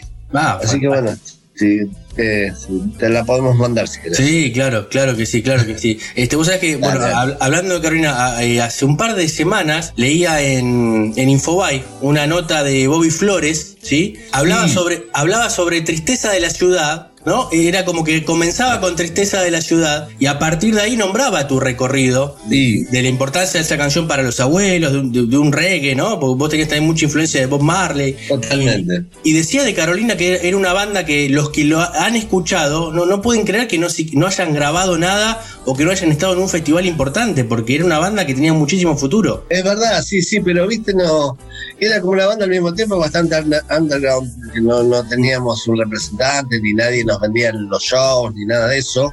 Y de- calculo que debe haber sido por eso, viste, que no, en ningún momento las cosas que hizo Carolina fueron cosas muy aisladas, teatritos donde, donde nosotros mismos alquilábamos el teatro, y íbamos a ver si ganábamos o perdíamos, viste, ese tipo de cosas. Entonces, bueno, era, era todo muy a pulmón y, y no, y no quedó ningún registro, pero lo único, la gente que fue a vernos, eh, que le- le- les ha gustado la banda, porque la banda sonaba muy bien, sonaba muy stone, sonaba, tenía, era una banda que sonaba fuerte, ¿viste? sonaba bien. Entonces, bueno, los recuerdos son esos, son buenos. Sí, Pero no, bueno, no. como vos decís, no, no quedó registro. Hace poco eh, me contacté con Suri, que es el, el bajista de Carolina, que hace mil años no, no teníamos contacto, y bueno, nos, nos volvimos a encontrar, digamos, en, en las redes y eso. Y bueno, yo lo quiero convencer de que hagamos unos temas de Carolina. Claro. Pero bueno, hay que ver si se copa. A ver, se copa, Si- ¿no? Si él tiene, Claro. él tiene ganas de hacerlo. Claro, claro que sí, pero nosotros queremos. Por ahí, por ahí no, por ahí, no, por ahí, no, por ahí tiene, no, tiene ganas y bueno, qué sé yo. Por eso yo me tomé la libertad de hacer ese tema, de hacerlo yo solito acá en casa, Mm. sin pedir permiso a nada, porque aparte es un tema que, que mi autoría y de su. Así que bueno. Claro. Un tema que, que lo hicimos estando en Madrid en el año 79, hace mil años. Mirá vos, 40, 41 años. Qué bárbaro. 41 años del 42 79. ahora. Ahí va. Sí, sí, sí, seguramente. Ahí va, ahí va, exactamente. ¿Vos Qué qué edad bueno. tenés también? Yo, mirá, yo cumplo 41 Mirá que no ahora. habías nacido, guacho, ¿eh? No, no, no, no había nacido. Soy del 80. Soy del 80. No había nacido, que el viejo me hace sentir, también la puta madre. No, bueno, mirá, y yo, yo me siento viejo. Yo tengo 41 y me siento viejo, no, pero, pero es maravilloso poder grabar. Eso es lo que tiene la música. Viste que la música, las canciones perduran y suenan frescas también con el paso del tiempo. Totalmente, totalmente. Yo creo que cuando hay un tema que es un tema bueno, el tema perdura. ¿viste? No sé si es bueno o no, no sé si bueno es la palabra. No sé yo, un tema que a vos te, te, como te conmueve de algún punto, no sé, de algún punto te, te- parece que, que está bien, ¿viste? Así que bueno, como era un tema eh, que en su momento eh, le dimos mucha importancia, tanto Suri como yo, que era el tema que habíamos hecho como para ver si arrancábamos allá en España, y bueno, este tenía una connotación especial, y bueno, lo quise hacer y, y lo hicimos. Eh, Lo hicimos lo mejor que pudimos. Así que bueno, ya te lo vamos a mandar para Sí. que por ahí lo puedas en algún momento escuchar o si lo querés Sí. también lo podés. Claro que sí, sí, sí, si me das, si me das el ok lo, lo subimos a la revista también o lo pasamos acá en la radio. Obvio que sí, obvio que sí, Por supuesto, tenés el ok para todo. Eso está bueno. Es no sé si está tan bueno. ¿Por qué? ¿Por qué? No, no, digo, pero digo, así con la libertad, digo, bueno, yo nosotros. No, No, no, porque qué sé yo, que si, si yo te paso un tema y si vos tenés ganas de escucharlo, de ponerlo en, en la radio, lo ponés y listo. Sí, eso lo ¿Qué onda? Está bueno, Es- la música es para compartir también. La música es eso, la música es para compartir. Eso, eso está bueno. Eso está muy, muy bueno. Qué grande, Damián, ¿eh? Eso, eso es muy bueno, Gringy. Para ir cerrando, no quiero sacarte más tiempo y nosotros además tenemos que ir redondeando el bloque porque en radio a veces nos corren, ¿viste? No, no siempre, pero a veces nos corren para, Dale, dale.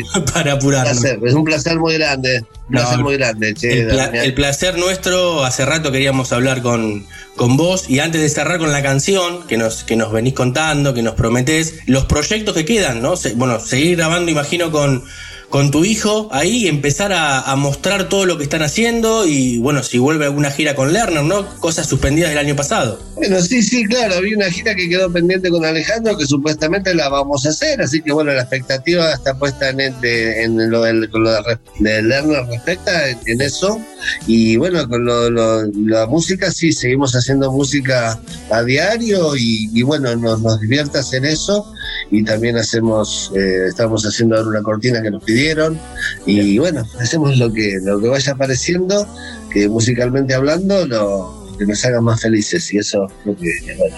Eso es bueno, que la música nos haga felices como nosotros del otro lado, ustedes los músicos tocando arriba del escenario, ojalá que sí, con normalidad, esperemos que, que rápidamente se recupere todo eso porque tan importante es el arte, la cultura, la música para cualquier país, ¿no? Para el mundo entero.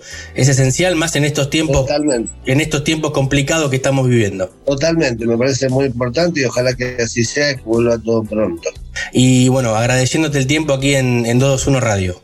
Me parece bárbaro, es una canción que se llama Levantando Temperatura, eh, fue grabado en el primer disco de Los Abuelos, en una versión que, que bueno, no, recuerdo muy bien, pero bueno, es un tema que hicimos hace muchos años con, con Andresito Calamaro y él es una versión de ahora de Pandémica que le hicimos acá, y toca Alejandro Federico Lerner, eh, teclados, piano y Bien, nos vamos con esto, escuchando, levantando la temperatura. Hay nada mejor que, que en este invierno escuchar un poco de, de rock and roll. Green Guerrera, muchísimas gracias, éxitos y lo mejor para vos, para tu hijo, la familia, como siempre a disposición para lo que necesites. Gracias, Damián, un abrazo muy grande y gracias por haber llamado. Un abrazo grande de parte de, de Leonel y- y mío.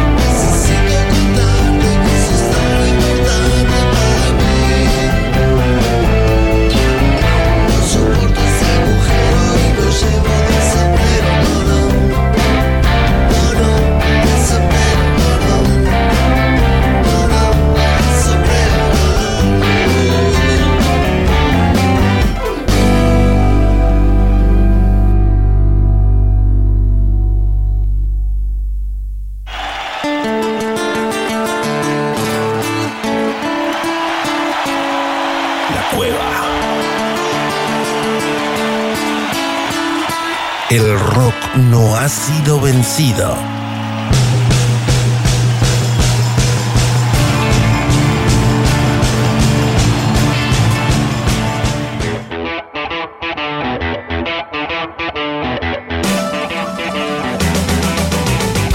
Nuevo bloque, escuchábamos recién en la entrevista de Green Guerrera un tema que compuso con Andrés Calamaro y Los Abuelos de la Nada, pero en esta versión que grabó con el hijo, increíble. Grandes historias ha contado Gringy hoy al aire, como cada jueves la entrevista en 221, aquí en la cueva. Y decimos, cada jueves, día hoy 8 de julio, programa número 17, lo tenemos como siempre del otro lado a Santiago Patiño para hablar un poco de música. Santi, ¿cómo estás? Muy pero muy buenas noches, Puma, queridos oyentes. Música y en este caso, curiosidades a la par de una efeméride aniversario.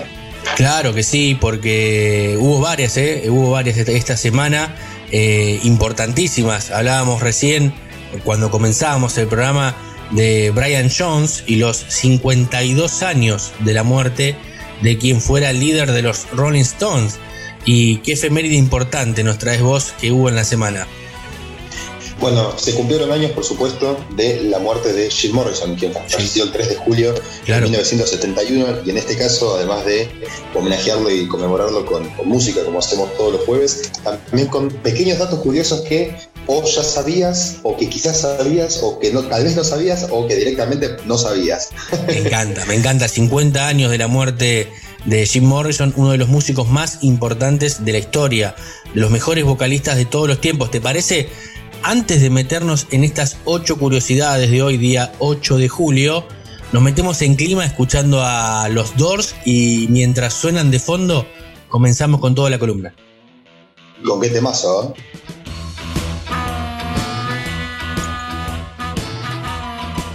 Ahora sí, ¿eh? ahora sí ya estamos en clímax, escuchando a los Doors y a Jim Morrison, un temazo que nos decías que está sonando de fondo, Santi. Un temazo, sí, sin duda, Roadhouse Blues, eh, característico de los más, de los éxitos más grandes que ha tenido la banda y sobre todo musicalmente de los más excelentes también según la crítica. Hablábamos, como le comentábamos recién, de Jim Morrison, cantante de Doors, quien supuestamente, y se comentó bastante, de que su coeficiente intelectual era eh, anormalmente, perdón, alto, ¿no? Una diferencia por sobre no solo cualquier músico, sino cualquier ser humano. ¿Por qué? Porque se comentaba mucho de que su coeficiente intelectual era de 149, otros decían que era de 146, pero lo que hay que tener en cuenta es que un coeficiente intelectual medio puede oscilar entre lo que son eh, la medida de 90 y 110. Claro. Una persona normal, es decir, Sí, sí. fuma del otro lado, yo Nosotros, no sabes que no. no, yo nunca me, nunca me lo medí, tengo miedo. tengo miedo a hacer la medición. Si llegamos a tener 70 estamos en un problema. No, estamos complicados. Igual ya está, ya estamos, ya estamos hechos casi, pero bueno, está difícil, claro. si, siento- podemos hacer, si si podemos hacer este programa es porque tenemos entre 90 y 110, ¿no? Sí, yo creo que sí, creo que sí. Por lo menos no se dan cuenta del otro lado. Esperemos. 146, Jim Morrison. 146, pero para que te hagas una idea, lo que, digamos, el, el nivel de coeficiente intelectual que llega a tener un genio eh, considerado intelectual realmente es, de, es mayor este a 140. Así que imagínate la inteligencia que supuestamente se comenta tenía Jim Morrison entre 149 y 146, digamos, ahí por unos pelitos variaba el número, pero podía ser considerado tranquilamente eh, un genio, obviamente. Sí, no, es, es increíble, es increíble y uno lo, lo que ha visto, ¿no? En, en videos, eh, es como que a él también le sobraba y, y, y- y lo sentía eso, porque sobre el escenario es como que parecía como que te menospreciaba, ¿no? Al resto, a la gente, a la autoridad, todo el tiempo yendo en contra, ¿no? Eso puede ser de, de una persona muy, muy inteligente, de un genio, ir en contra de las reglas que le quieren imponer también.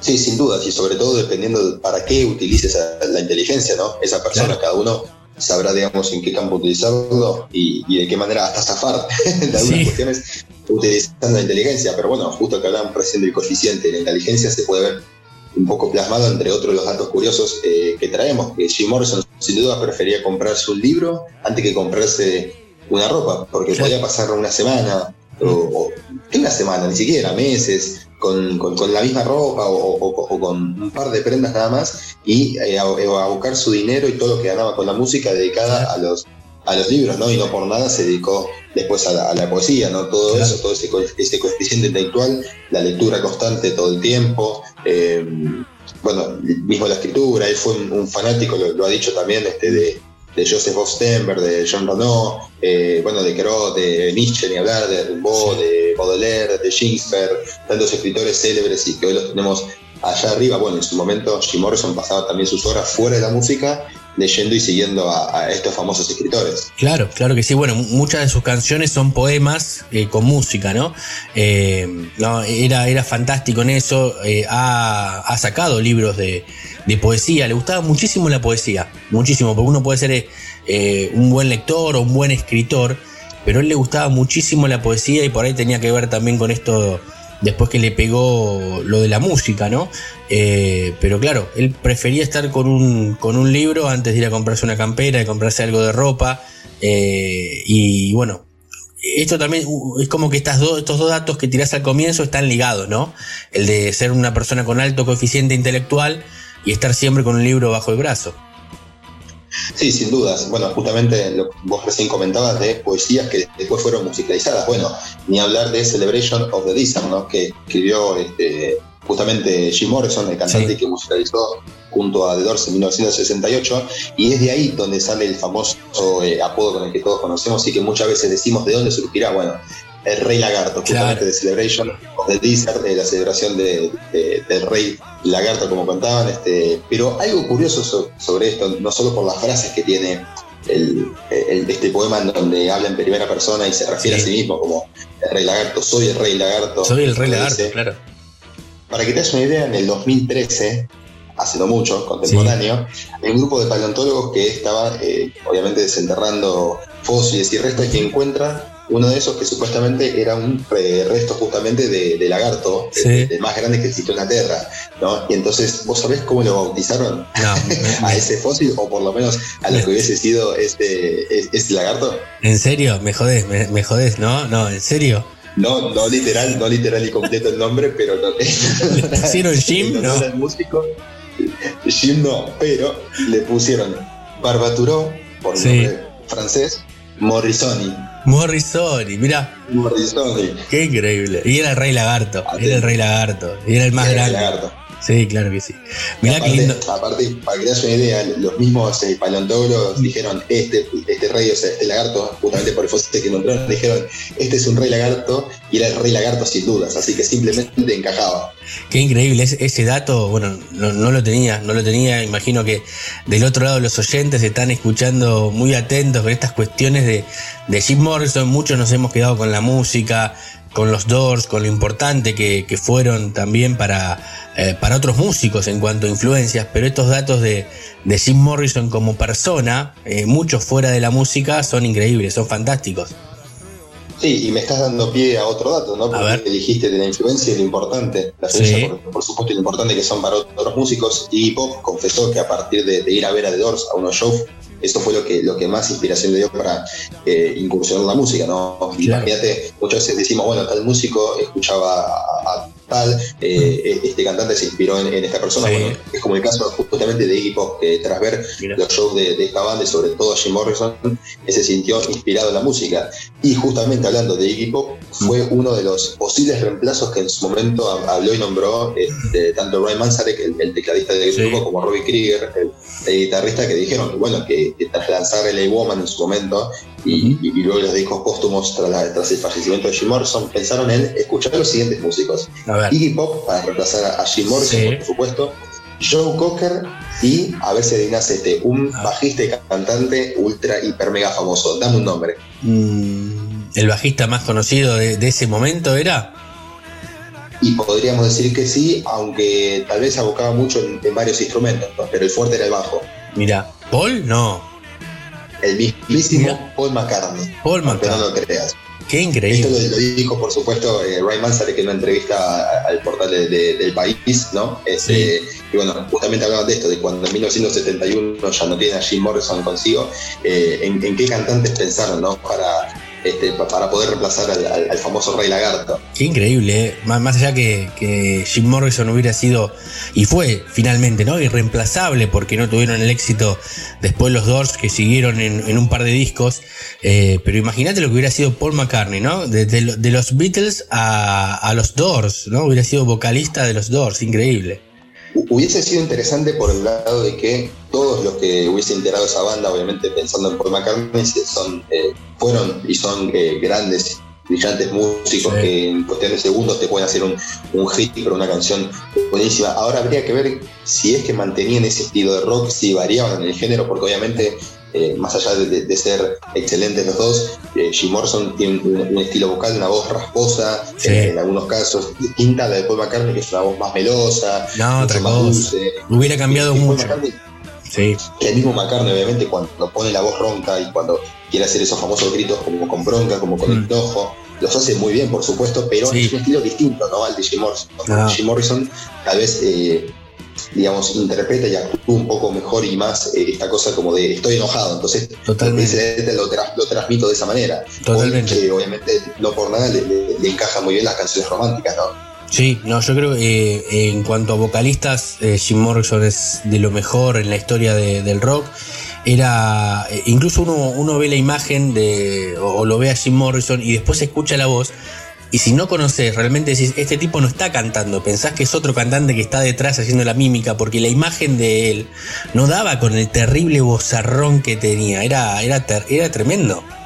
No, totalmente, totalmente. Y hablando de imagen, lo que uno menos, menos creía, y sobre todo las chicas, ¿no? Porque, a ver, si, hay- si este muchacho ha tenido chicas, hombres también, por supuesto, pero personas y gente atrás con, con- con esa famosa facha, el- el- esa- esa- ese famoso cari lindo que, que decían las chicas, lo que menos se imaginaban es que iba a tener problemas con las autoridades y hasta con la policía, ¿no? A ver, no por nada se convirtió en, no sabemos si el único, tenemos que chequear después los, los demás datos, pero por lo menos en el primer músico en, en ser arrestado arriba del escenario. Estás, Nah, es increíble. estás, come on baby, like my fire, listo, me fui preso. Nah, Y es entró, terrible. y literalmente, los, videos pueden buscarse, los archivos están No, es increíble cómo se ve en los videos la policía cómo va rodeándolo. Es, es algo es algo maravilloso, es algo maravilloso. Eh, por suerte tenemos el registro eh, en video para poder verlo.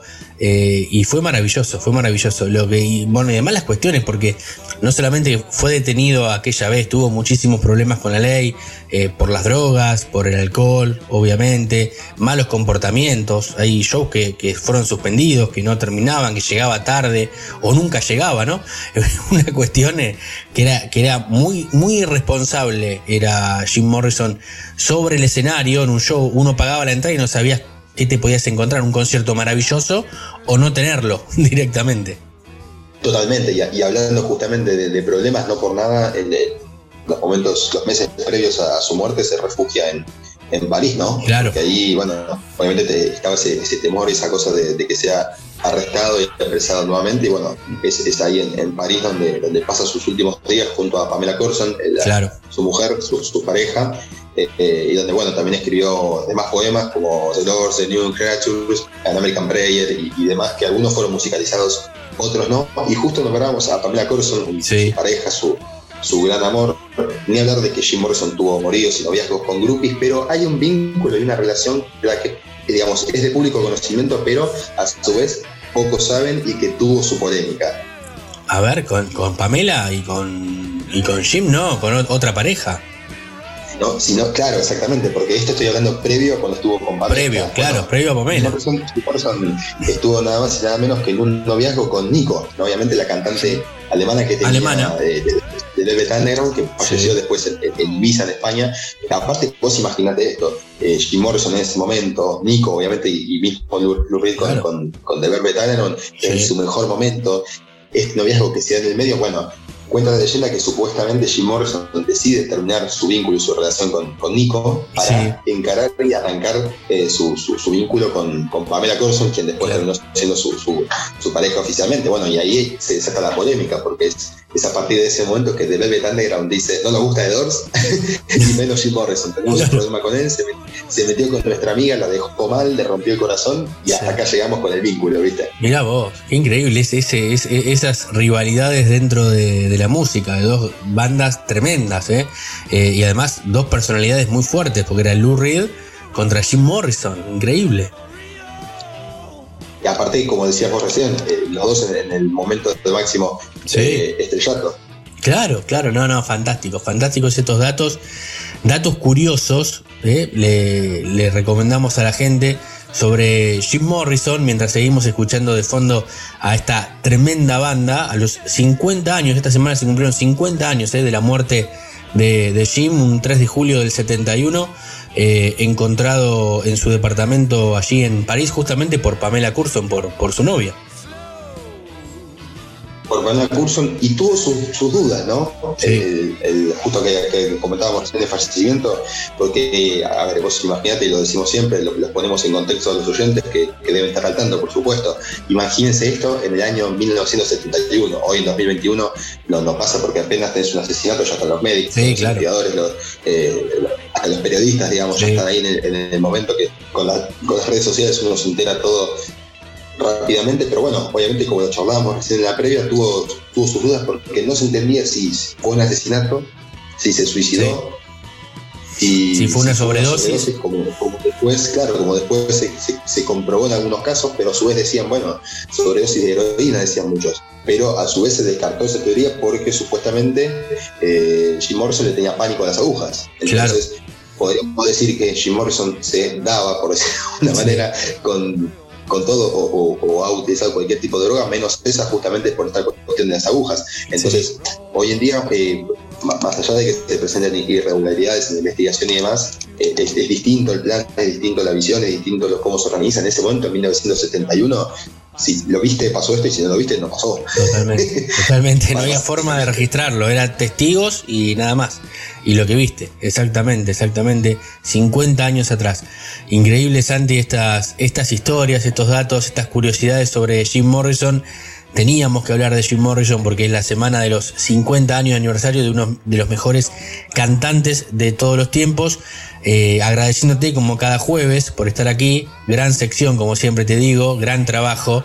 Y te parece que nos vamos a ir escuchándolo al Rey Lagarto, al único Rey Lagarto que existió. Después, bueno, obviamente, este que encontraron, como dijiste vos, pero el Rey Lagarto era Jim Morrison.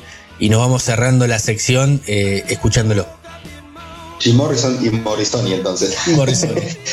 Morrison. Cerramos entonces la sección como cada jueves y en este caso con otro temazo como lo fue Roadhouse Blues en el comienzo. Lo hacemos ahora con Love Hurt Madly, el último disco con Jim Morrison vivo, LA Woman.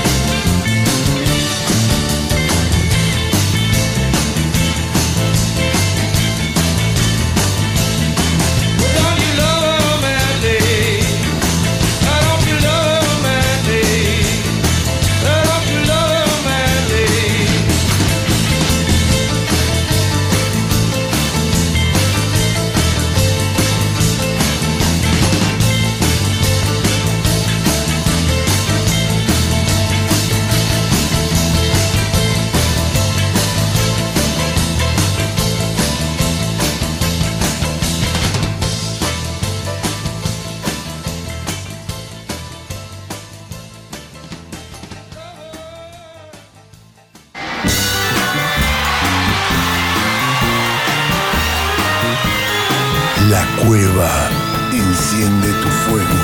Know that it would be untrue. Know that I would be a liar.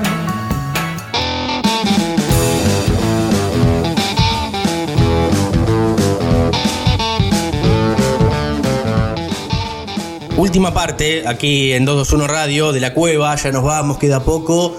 Con mucho ritmo hoy, ¿cómo le metimos? Eh? Ta, ta, ta, ta. Con todo, ¿eh? Los temas, como siempre, hablando y escuchando muy buena música.